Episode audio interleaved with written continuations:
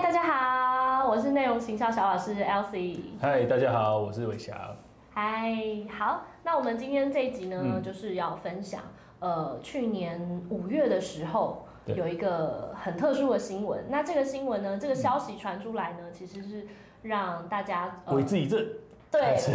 为之一振嘛，让大家哦有关注了一下。对，对，就是呃去年五月的时候，嗯呃纽约呃《华尔街日报》它引述了消息人士的这个资料，就是说，据说呃未来三年，就接下来三年，Google 会预计播出呃总共一亿美金，就是大概约合台币三十亿元，嗯，给《纽约时报》去呃就是呃使用《纽约时报》这些内容，然后露出在 Google 的所有的这个服务平台里面。对，服务平台里面。嗯，哇，那是一大笔钱。嗯，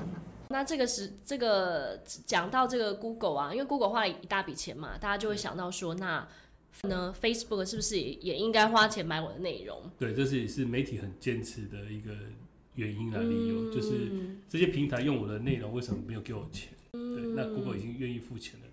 Facebook 你是不是应该要拿钱呢？对，哦，那所以这一集我们就是要告告诉大家说，哦，不是这么简单的，就是可能首先我们要先了解一下到底 Google 和 Facebook 的差异在哪边，为什么 Google 它可以愿意花钱，对对，但是 Facebook 它为什么坚决它踩在这个不愿意花钱上面？因为他们的身份和角色其实是不太一样的嘛。对，嗯，回头来讲，本质上来说，其嗯实 Facebook 和、呃 Google 其实是有差别的。那其实 Facebook 它是算 UGC 平台，对，也就是呃 User User General Content。对对，那它到底和 Google 差别在哪边呢？OK，那我们先讲 Google 它的内容取得的方式嘛，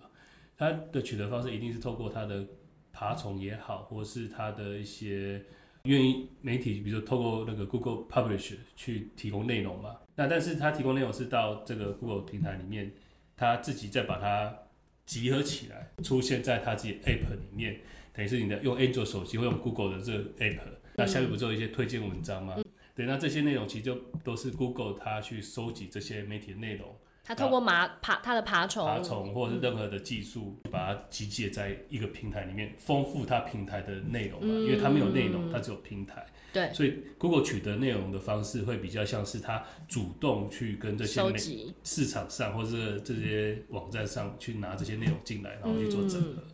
那这是 Google 的模式。好，那我们讲 Facebook UGC 的概念，UGC 的模式是它是一个平台，但是媒体或者是一般人他自己主动把内容，不管是影片啊、连接啊，还是图片啊，自己上架到 Facebook 平台上面去曝光，然后或是跟朋友分享。对，对，所以一个是主动去市场上拿到拿资料，那 Facebook 是被动动接受。被动接受的人家提供资料给他，对，这是本质上的差异。嗯，应该说以 Facebook 的角色来说，它其实是被动接收大家，那所有的使用者就包含你，包含我，然后包含所有的新闻媒体，大家主动。现在的主动者变成我们这些个体户，对我们这些个人，我们这些使用者，我们自己主动在 Facebook 上面注册一个账号，呃，包括新闻媒体、联合新闻网或者是雅虎啊，或者是等等等等，自己主动在 Facebook 上面主动注册账号，然后主动将自己的新闻内容曝光在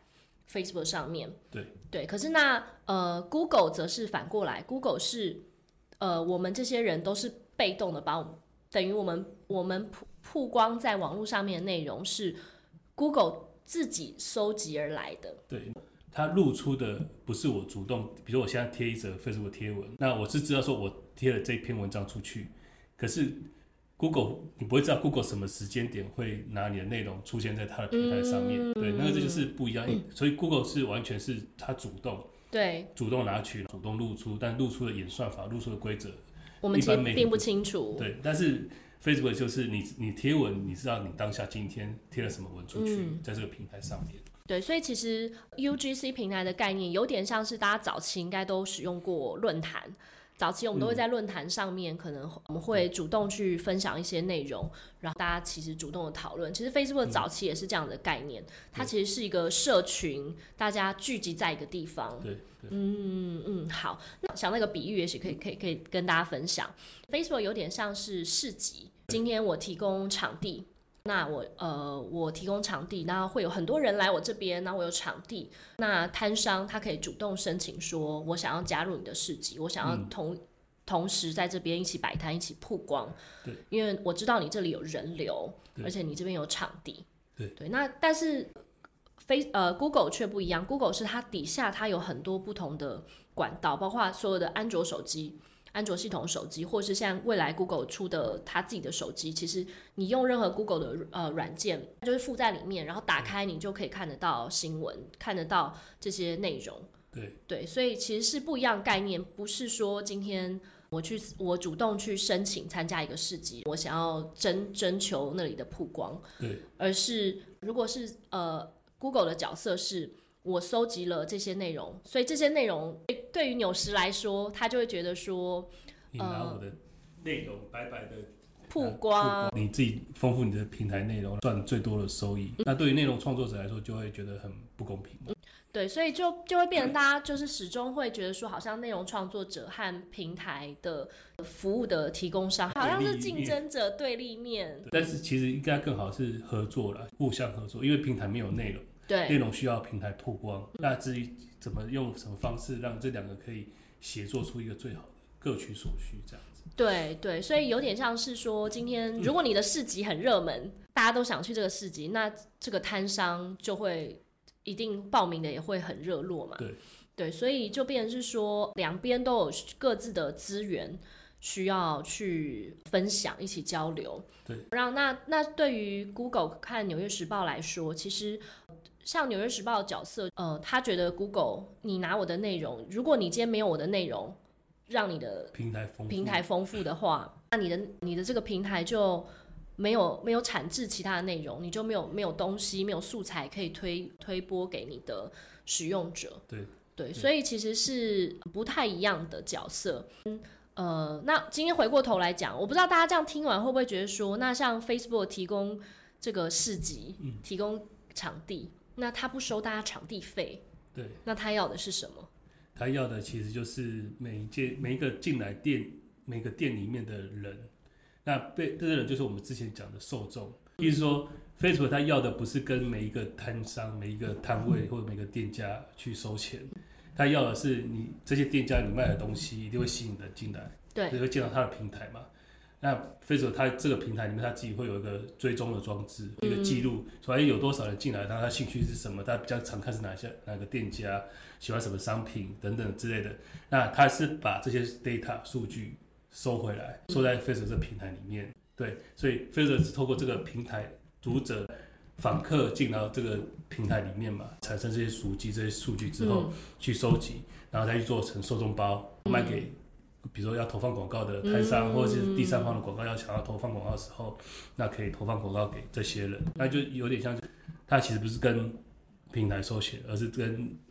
广告告广告需求者有广广告的需求。者去做收钱这样子。Facebook 最最需要的其实是数据，对。它虽然不跟大家说场地费，呃，只要大家来报名都可以嗯。成为这个摆摊的一员，但是它掌握这个人流的流向，嗯大家在这边做了什么事情，那这个数据呢，他就把它整理成。呃，一个可以投放广告的数据包。那当别人想要知道说，呃，有哪些人来来了这个你的市集，在这个市集里面拜访了哪些商品对，他把这个资料去卖给别人。所谓我们上上一集前两集有谈到第三方数据，那如果你还不知道的，记得回去听哦。好，所以其实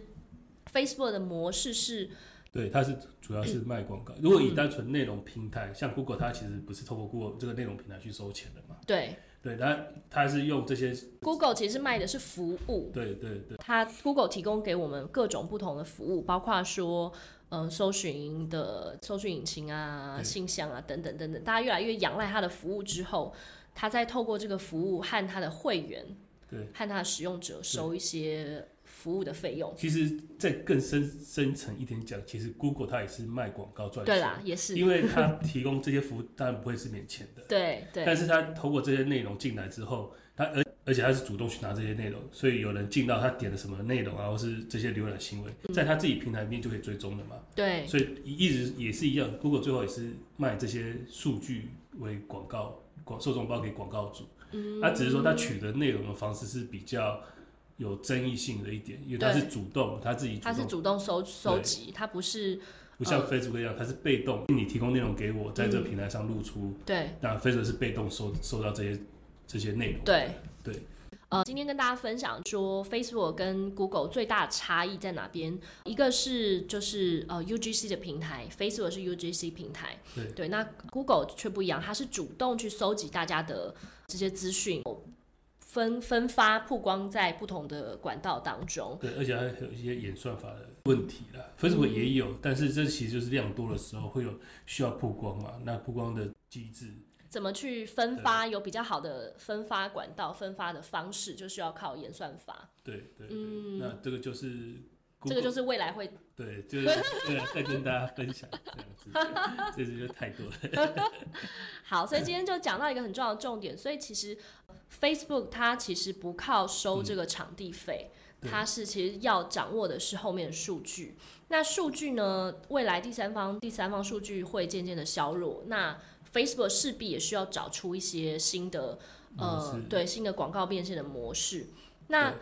到这一集节目的尾声，就会再跟大家分享。所以如果要讲到内容变现的话，大家本来想说。呃，像 Google 这样子，它的内容都可以卖给呃，像纽时这样子，它的内容都可以卖给 Google。那我是不是也有机会？我们是不是有机会卖内容去变现？可是当我们了解说，原来其实是 Google 这样子的平台，Facebook 这样子的平台，其实他们有不同的属性。那为什么 Google 可以拿到钱？最后我们就会会问说，那到底什么样子的内容我们才可以卖钱？什么样子的内容才可以变现？因为这个其实牵涉蛮广的啦，因为嗯为什么 Google 愿意付钱给纽斯？因为它产值量大，或它又是全球性的新闻内容嘛。对那如果说像我们一般的媒体或者一般内容创作者，你基本上没有那么的 power 去跟 Google 说你要给我付对钱，当然这些事情，所以基本上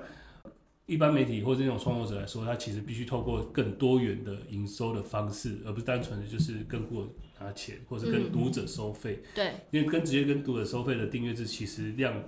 量体撑不起来。撑不起来，因为你你提供的内容你也要花时间准备啊、撰写啊等等很多这些成本。可是你跟读者收费这件事情，其实你的收入跟读者愿意付费，这个这个就是一个很大的挑战了嘛。对，那我付钱给你了，那你有没有提供这样高品质的内容给我？所以这这等于其实是你在经营会员，可是会员的量体不是那么高。所以不能不是那么高，是因为你的内容不是不可取代性。除非你像那种 Netflix 啊，或者这种影影集啊，就独独家的，或只有你有的这些内容，那